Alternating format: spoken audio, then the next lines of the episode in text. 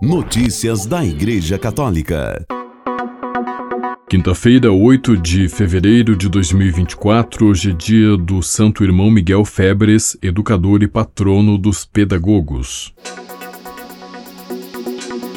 Na audiência geral desta quarta-feira, o Papa pede para ter atenção à tristeza. Ele diz que é como um verme que corrói o coração. Reportagem de Túlio Fonseca do Vatican News. Entendida como um abatimento da alma, uma aflição constante que impede o homem de sentir alegria em sua própria existência. Com estas palavras, o Papa Francisco introduziu o tema de sua reflexão dedicada à tristeza nesta quarta-feira, 7 de fevereiro. Esta é a sétima catequese do itinerário sobre os vícios e as virtudes. O Santo Padre recordou logo no início que, em relação à tristeza, os padres do deserto desenvolveram uma distinção importante. Existe uma tristeza que é própria da vida cristã e que, com a graça de Deus, se transforma em alegria. Esta, obviamente, não deve ser rejeitada e faz parte do caminho de conversão, mas há também um segundo tipo de tristeza que se infiltra na alma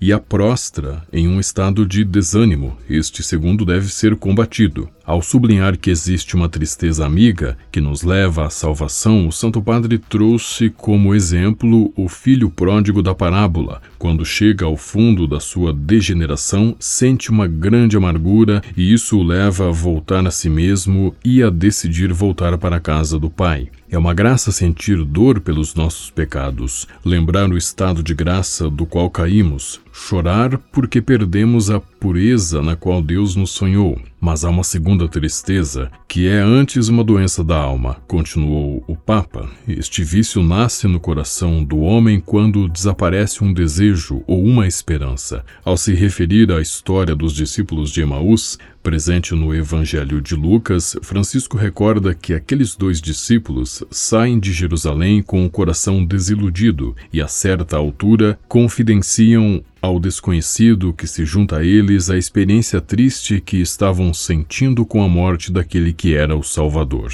A dinâmica da tristeza está ligada à vivência da perda. No coração do homem surgem esperanças que às vezes são frustradas. Pode ser o desejo de possuir algo que não pode ser obtido, mas também algo importante, como uma perda emocional, quando isso acontece, é como se o coração do homem caísse num precipício e os sentimentos que ele experimenta são desânimo, fraqueza de espírito, depressão, angústia. O Papa enfatizou que todos nós passamos por provações que nos geram tristeza, pois a vida nos faz conceber sonhos que depois desmoronam. Nesta situação, alguns, depois de um período de turbulência, confiam na esperança, mas outros se afundam na melancolia, permitindo que ela gangrene os seus corações, e assim ficam felizes por um fato que não aconteceu. É como comer uma bala amarga, sem açúcar. A tristeza é um prazer do não prazer, disse o pontífice. Certos lutos prolongados, em que uma pessoa continua a ampliar o vazio daqueles que já não estão mais lá,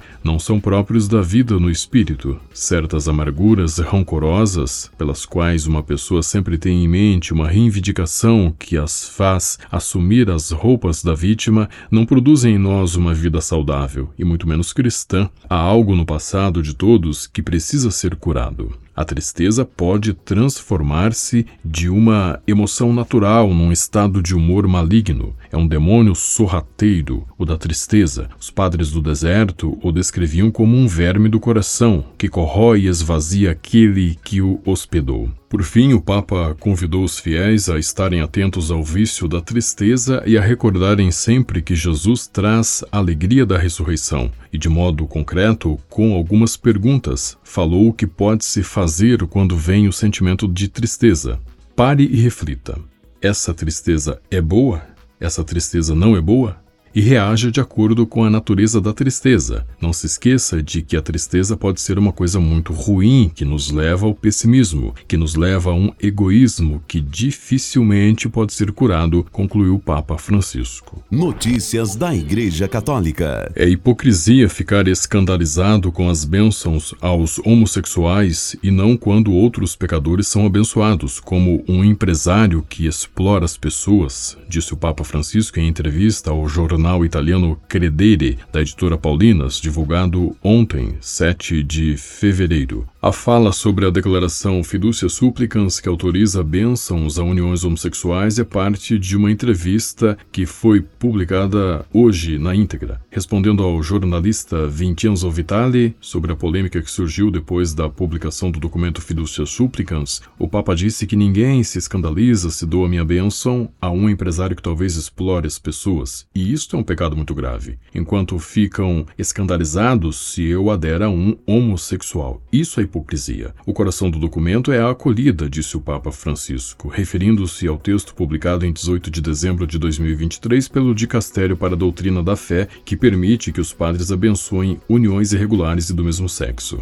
No dia 29 de janeiro, o Papa também se referiu a este documento numa entrevista ao jornal italiano La Stampa, na qual disse que os críticos deste documento são pequenos grupos ideológicos. Na entrevista ao La Stampa, também disse que todos somos pecadores, então por que fazer uma lista de pecadores? Pecadores que podem entrar na igreja e uma lista de pecadores que não podem estar na igreja. Isto não é evangelho, disse o Papa. Sobre a divisão entre bispos e padres em todo o mundo depois da publicação do documento, o Papa Francisco disse que aqueles que protestam veementemente pertencem a pequenos grupos ideológicos. Ao responder sobre se teme um cisma, disse que não. Na igreja sempre houve pequenos grupos que expressaram reflexões cismáticas. Devemos deixá-los existir e passar e olhar para frente. Notícias da Igreja Católica. A pesquisadora e advogada Marta Patrícia Molina disse que o governo da Nicarágua confiscou uma casa de freiras que agora usa como escritório da Direção de Imigração e Imigração, que faz parte do Ministério do Interior. A antiga Casa das Irmãs dos Pobres de Jesus Cristo fica na cidade de León, a noroeste da Nicarágua. As paredes continuam da mesma cor e dentro dela ainda se conservam os mesmos móveis das freiras. Atualmente é possível ver o logotipo do Ministério do Interior na fachada. Notícias da Igreja Católica. O Papa Francisco vai celebrar a missa e a procissão da quarta-feira de cinzas no Monte Aventino, em Roma, no dia 14 de fevereiro. O Departamento das Celebrações Litúrgicas informou neste 6 de fevereiro que antes da missa, Francisco vai conduzir a primeira estação quaresmal na igreja de Santo Anselmo, no Aventino, às quatro e meia da tarde, horário local. O Papa Francisco também participará da procissão penitencial até a Basílica de Santa Sabina, onde celebrará a missa às 17 17 horas e abençoará as cinzas que serão impostas aos fiéis. Notícias da Igreja Católica. A Arquidiocese de São Paulo disse na segunda-feira, 5 de fevereiro, que não arquivou denúncias de abuso sexual de menor contra o padre Júlio Lancelotti, pároco da Igreja de São Miguel Arcanjo e vigário episcopal para o povo da rua da Arquidiocese. A Arquidiocese disse ter publicado a nota diante das interpretações equivocadas e amplamente divulgadas na opinião pública sobre outra nota de esclarecimento conhecimento publicada em 23 de janeiro sobre denúncia contra o padre Júlio Renato Lancelotti, recebida da presidência da Câmara de São Paulo em 22 de janeiro. A denúncia de janeiro se refere a um vídeo que mostraria o padre e um menor de idade. O arquivamento mencionado naquela nota referia-se ao procedimento investigativo realizado pela Cúria Metropolitana em 2020.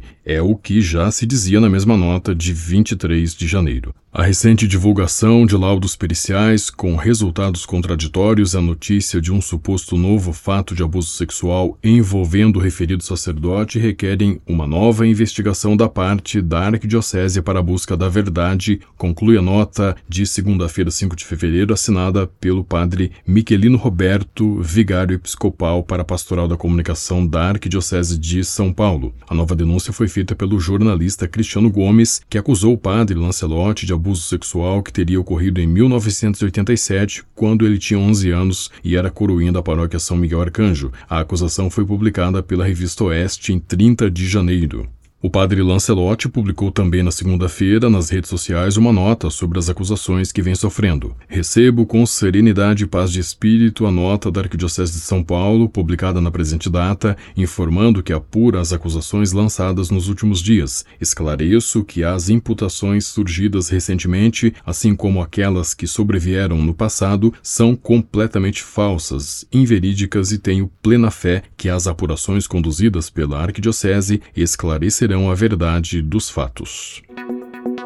Com a colaboração do Vatican News e da agência ACI, você ouviu o Boletim de Notícias Católicas que volta amanhã. Notícias da Igreja Católica.